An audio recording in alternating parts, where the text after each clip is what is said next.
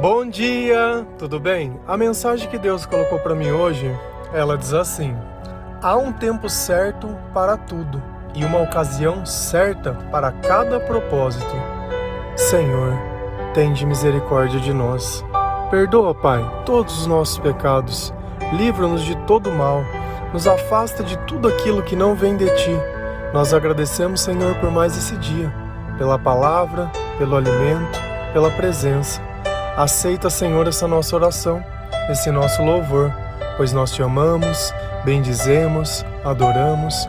Somente tu é o nosso Deus e em ti confiamos. O que é a ansiedade? A ansiedade é quando nós queremos que algo aconteça, mas nós não sabemos o que. E esse sentimento, ele é terrível, porque é como se nós estivéssemos esperando algo, mas não tem nada para acontecer. Será que existe um tempo certo para cada coisa? Será que existe um propósito para cada pessoa? Então, quando nós vivemos longe do tempo de Deus, e o que é o tempo de Deus? É aquele tempo que nós vivemos a nossa vida com paciência, com perseverança e com esperança. Quando eu não tenho nada disso na minha vida, eu vivo totalmente fora do tempo. Por quê? Porque eu quero que tudo aconteça agora, esquecendo que cada coisa existe um tempo e para cada vida existe um propósito. Então nós vamos durar ou nós vamos viver até quando? Até quando esse propósito ele for atingido. Depois disso já não é mais necessário.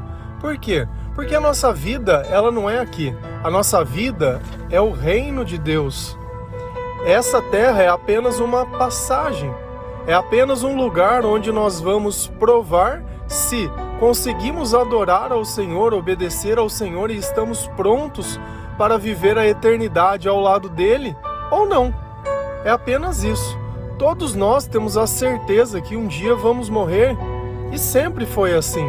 Sempre. O único que não tem uma cova nessa terra é Jesus Cristo. Por quê? Porque ele ressuscitou e voltou aos céus, ao lado do Senhor, e de lá ele nos aguarda. Após ele voltar a segunda vez, né, nós vamos ressuscitar junto com ele. E assim vai ser e assim acreditamos. Agora, se a gente for lá na Bíblia, em Eclesiastes 3, versículo 1, 2 e 5, a palavra do Senhor, ela diz assim: Há um tempo certo para cada coisa, há um tempo certo para cada propósito debaixo do céu. Tempo para nascer e tempo para morrer, tempo para plantar e tempo para colher tempo para espalhar as pedras e tempo para juntar as pedras, tempo para abraçar e tempo para deixar de abraçar.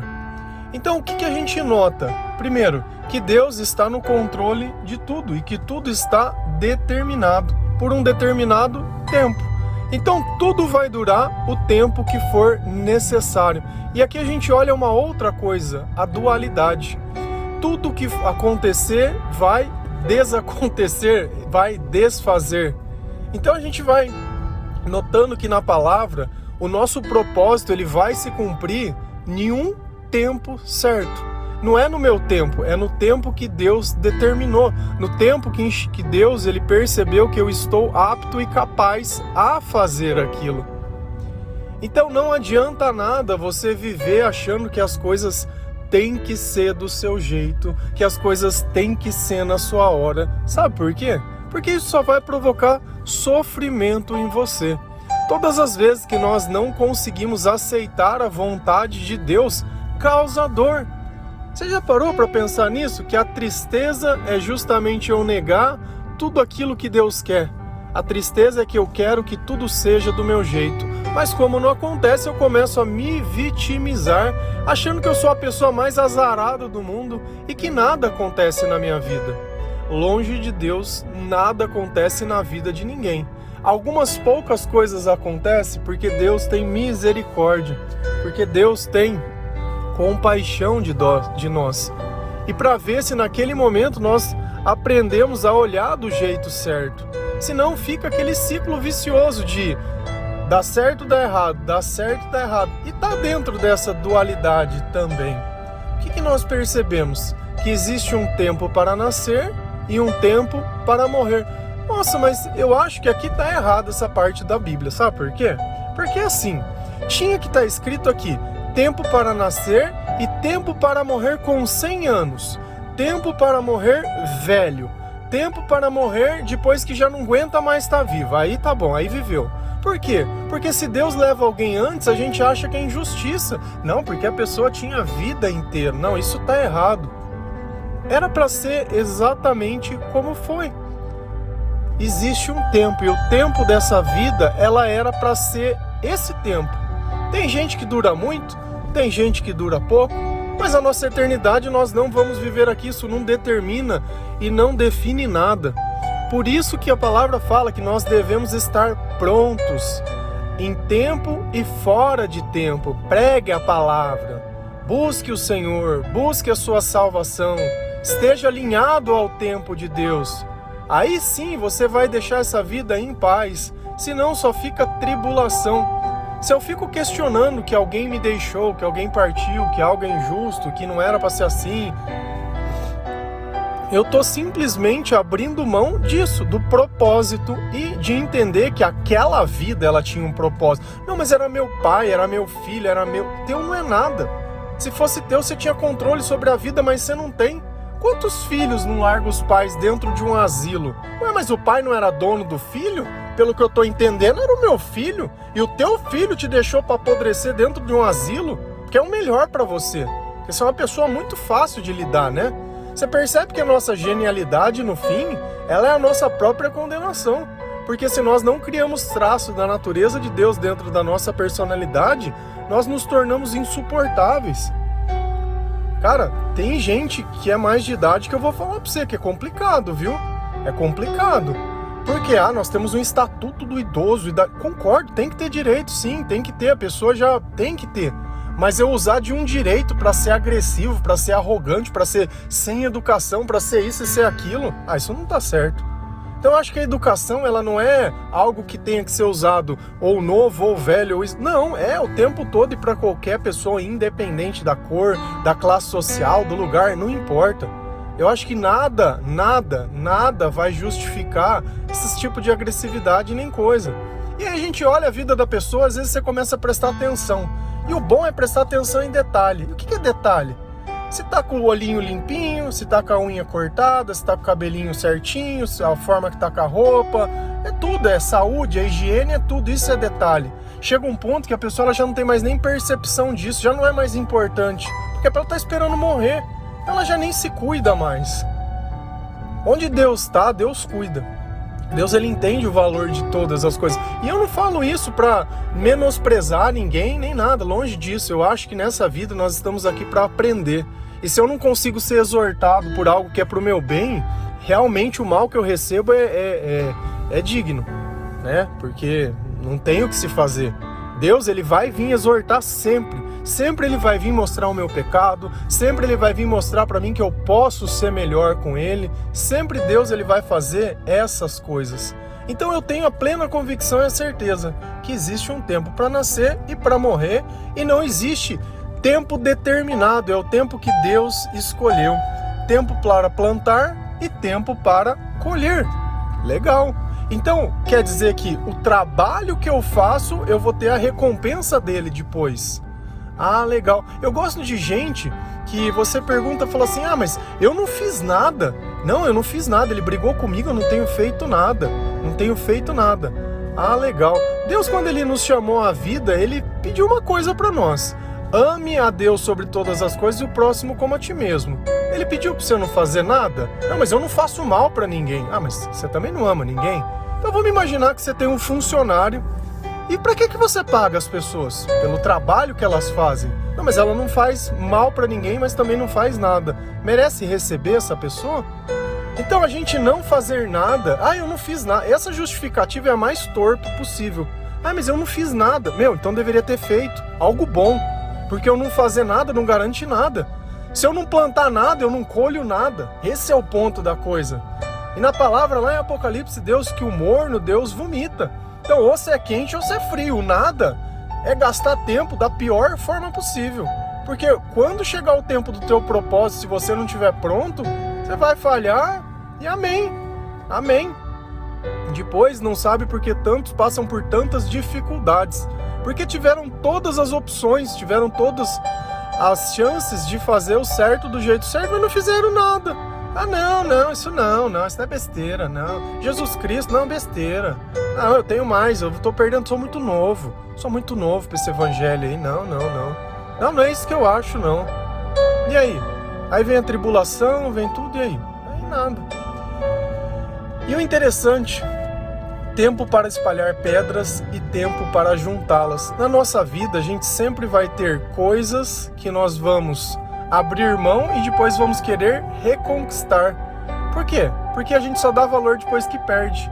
Esse juntar, né, espalhar e juntar, é um reflexo daquela impulsividade que nós temos em certos momentos, onde nós queremos, entre aspas, lavar a alma em cima da cabeça do outro, falando fundos e besteiras, e depois a gente percebe que não precisava ter dito tudo aquilo. Meu, uma coisa que a gente tem que entender é que uma vida não se resolve numa conversa. O que nós precisamos é de atitudes, não de palavras. O mentiroso, ele fala tudo o que você quer ouvir, mas não faz nada. E aí? Será que é as palavras que são importantes ou que são as atitudes? Quando Deus ele olha para nós, ele fala assim: "Meu, esse povo me jura com o nome, mas meu coração, no coração tá longe, hein? No comportamento tá longe, hein? Não é, não é isso que eu espero não." Então Deus ele quer ver o nosso comportamento, ele quer ver as nossas atitudes, ele quer ver quem nós somos. E olha que às vezes eu acho tão curioso, por que, que certas analogias estão na Bíblia? Tempo para abraçar e tempo para deixar de abraçar. Será que os nossos amigos, os nossos amores ou as coisas na nossa vida, elas vão mesmo ter um tempo de duração? Será que todo mundo vai durar também como a nossa vida 100 anos ou vai ter um tempo que eu vou abraçar e um tempo que eu já não vou mais poder abraçar?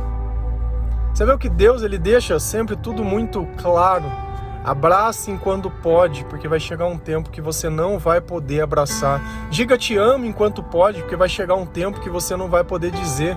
Ah, mas eu não acho, mas é porque. Cara, ou você aproveita o agora, que é o único tempo que você tem e faz o que tem que ser feito do jeito que tem que ser feito, porque depois não adianta você ficar reclamando que não fez. Não fez porque não quis. Não fez porque não teve sabedoria. Não fez porque não tomou base, porque está na palavra de Deus isso. Nós trazemos todos os dias trechinhos da Bíblia que abrem os nossos olhos, os olhos dessa vida e os olhos espirituais, para tudo aquilo que é importante e relevante e para que nós possamos né, estar aptos e capacitados a viver uma boa obra. Então Deus ele está deixando muito bem claro. E quando não é mais o tempo de abraçar, já não é mais. Ah, não, mas eu gostava, ah, não. E começa. Numa guerra, ela é feita de diversas batalhas. E não tem a batalha que eu mais gosto. Eu tenho que viver todas. Para mim chegar à vitória, eu tenho que viver todas. Então, para de se apegar a tudo. Para de achar que as coisas são únicas, que aquela é a única oportunidade, a única chance. Cara, se Deus te deu a oportunidade de amar, agradeça ao tempo que você pôde amar. Ah, mas é porque depois. Então, depois é depois. Depois já passou do tempo. Já teve o tempo de plantar, agora nós estamos colhendo. E você está querendo plantar de novo, já não é mais tempo. Já teve o tempo de ajuntar as pedras, agora estão espalhando e você está de novo querendo ajuntar. Então, você percebe como é contraditório viver fora do tempo de Deus? Porque parece que está todo mundo fazendo uma coisa e você está fazendo outra. E o tempo todo tá acontecendo isso. E aí, a gente continua lendo a palavra de Deus e esse monte de questionamento. Se é certo, se é errado, se é bom, se é ruim, se deve, não deve, se é, se não é. E nós ficamos lá lamuriando e questionando. Mas nós devemos trazer certeza ao nosso coração, e é justamente isso que a palavra traz certeza. Enquanto o mal semeia dúvida e a dúvida corrói a nossa fé, a palavra de Deus traz certeza. E é por isso que Deus diz que a nossa fé, ela aumenta quando nós ouvimos a palavra de Deus. Se a gente for lá em Eclesiastes 3, versículo 14 e 15, a palavra do Senhor, ela diz assim: Uma coisa eu sei, é que tudo quanto Deus faz é perfeito é para sempre. Nada lhe se pode acrescentar ou tirar, e a intenção de Deus é que as pessoas temam o Deus Todo-Poderoso. Aquilo que acontece agora, no presente, como que vai acontecer mais tarde, já se produziu no passado. Deus faz com que os mesmos fatos se repitam uma e outra vez. Maravilhoso. Vamos lá. Tudo quanto Deus faz é perfeito. Ponto final. Então, no tempo de Deus, uma coisa eu posso ter certeza: tudo é perfeito. Ah, mas é injusto, mas é perfeito. Ah, mas é perfeito. É perfeito que tinha que ser assim. Ah, mas eu não concordo. Meu, quer viver uma vida? Vive a tua vida. Você tá reclamando da vida dos outros? Tá reclamando da vida dos outros dentro da tua vida. Todas as vezes que você serviu o Senhor, você estava capacitado? Você viveu Deus do jeito que tinha que ser vivido? Você fez o melhor que você podia? Você amou? Você honrou? Você fez? Ah, não, não fica. O que você está reclamando? Ah, mas não é. É, se não é Deus que cuidou, foi o diabo. O diabo quer te destruir aí. Como é que tá o reflexo da tua vida? Bem ou mal? E é assim. E aquilo, e olha como é que é curioso as coisas. Quando a gente fica pensando em algo, ah, eu tô nervoso, eu não consigo aceitar. É. Que remédio que nós toma? Calmante, ele me dá calma. Opa, calma. E o que, que esse calmante faz? Não deixa que eu pense. Então, se eu não penso, eu não questiono. Se eu não questiono, eu não sinto. Opa! Então, meu pensamento de questionamento é a causa da minha dor. Nossa! Então, quando eu aceito aquilo que Deus fala, eu aceito o que aconteceu e louvo ao Senhor por isso, eu sinto a calma de Deus? É, por quê? Porque eu parei de contrariar? Nossa! A aceitação. A minha vida ela começou a se transformar quando eu aceitei o meu passado, olhei o meu presente e vou viver daqui para frente. E olha que coisa. Tudo que Deus faz é perfeito. É para sempre. Ah, não, mas é que Deus me abençoou e não é que tá para sempre. Teu amor é para sempre ou é nos teus interesses, é nos teus moldes? É enquanto te satisfaz? Não, é para sempre. É, é para sempre. Que para sempre esquisito. Deus não é desse jeito. É para sempre, é para sempre. O que nós estamos garantindo é a nossa salvação para sempre para sempre. Esse é o momento, é para sempre. E aí nós queremos dar a nossa opinião para Deus. Nada lhe pode acrescentar ou tirar a intenção de Deus. Então, às vezes você está ali dizendo que é justo, que é injusto, se é, se não é, se vive, vive, aquela converseira, e fala para um e conta para outro, e vai no psicólogo, e é post em rede social, nossa, é aquele chororô e lá e aí? O que, que mudou? Nada. Nada, porque Deus não pediu nossa opinião. Nada nós vamos acrescentar e nada nós vamos tirar. É aquilo. Ou eu aceito exatamente aquilo como as coisas são, ou eu não aceito e aquilo continua sendo a mesma coisa. E não adianta sair na macumba, não adianta sair no terreiro, não adianta buscar outra religião, não adianta buscar nada. Não adianta fazer simpatia, não adianta nada. Nada para que ver se o diabo faz a tua vontade de escravizar alguém ou de cara do céu, até onde você vai descer para entender que o segredo está no contrário disso que você tem feito? E aí vem a questão toda. Por que, que Deus faz exatamente desse jeito?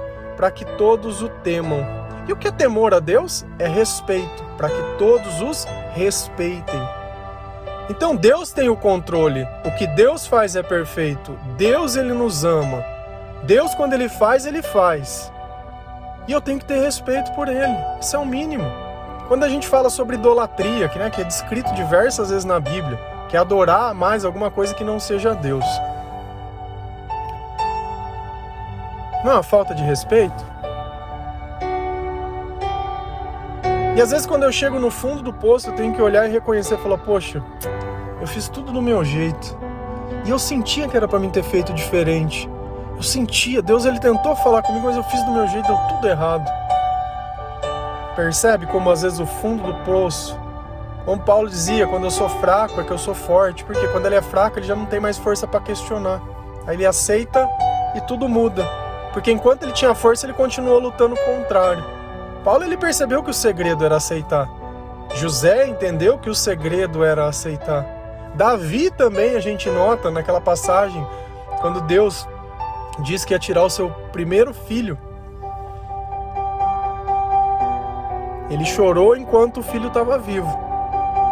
Depois que ele morreu, ele tomou um banho, se recuperou e aceitou. Ele falou: Agora não tem mais o que eu posso fazer. Antes eu podia clamar pela misericórdia de Deus, agora já não, já não tem mais o que ser feito. Lembra que esses dias nós falamos do loop? Que alguma coisa às vezes fica se repetindo na nossa vida o tempo todo, até que de alguma forma nós consigamos entender, senão aquilo continua repetindo. Está escrito na Bíblia. É aquilo que acontece agora, quando? No presente, como que vai acontecer mais tarde, já se produziu no passado. É a mesma coisa. Deus faz com que os mesmos fatos se repitam outra vez. Os mesmos fatos, repetindo outra vez. Para quê? Para ver se você entendeu fazer o certo do jeito certo, para ver se você entendeu que aquele às vezes não é o tempo de plantar, é o tempo de colher. E às vezes você vai ter que esperar todo mundo colher e quando for todo mundo for plantar, você vai plantar de novo. E é assim que funciona. No tempo certo, não é no seu tempo.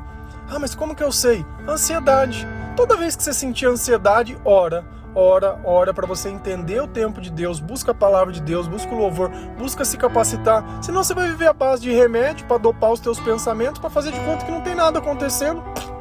E aí fica nisso. Há um tempo certo para tudo e uma ocasião certa para cada propósito. Questionar não resolve o problema. Amém? Que Deus abençoe cada um de vocês. Que o Senhor possa te dar sabedoria. Porque o livro de Eclesiástico fala muito sobre isso, sobre sabedoria e sobre viver a nossa vida com tolice. Que a mesma sorte define a um e ao outro mas a diferença é a eternidade. E é isso que nós estamos tentando conseguir conquistar. Que Deus ele tenha misericórdia de nós, que Jesus tenha piedade, que Jesus perdoe os nossos pecados, que Deus nos ajude a perdoar, que Deus nos ajude a aceitar, que o Senhor ele venha ao nosso encontro, que o Espírito Santo ele console o nosso coração, que ele possa dar entendimento que Deus possa nos trazer um pouco de paz e alento. Amém? Que Deus abençoe cada um de vocês. Feliz a nação cujo Deus é o Senhor. Um bom dia.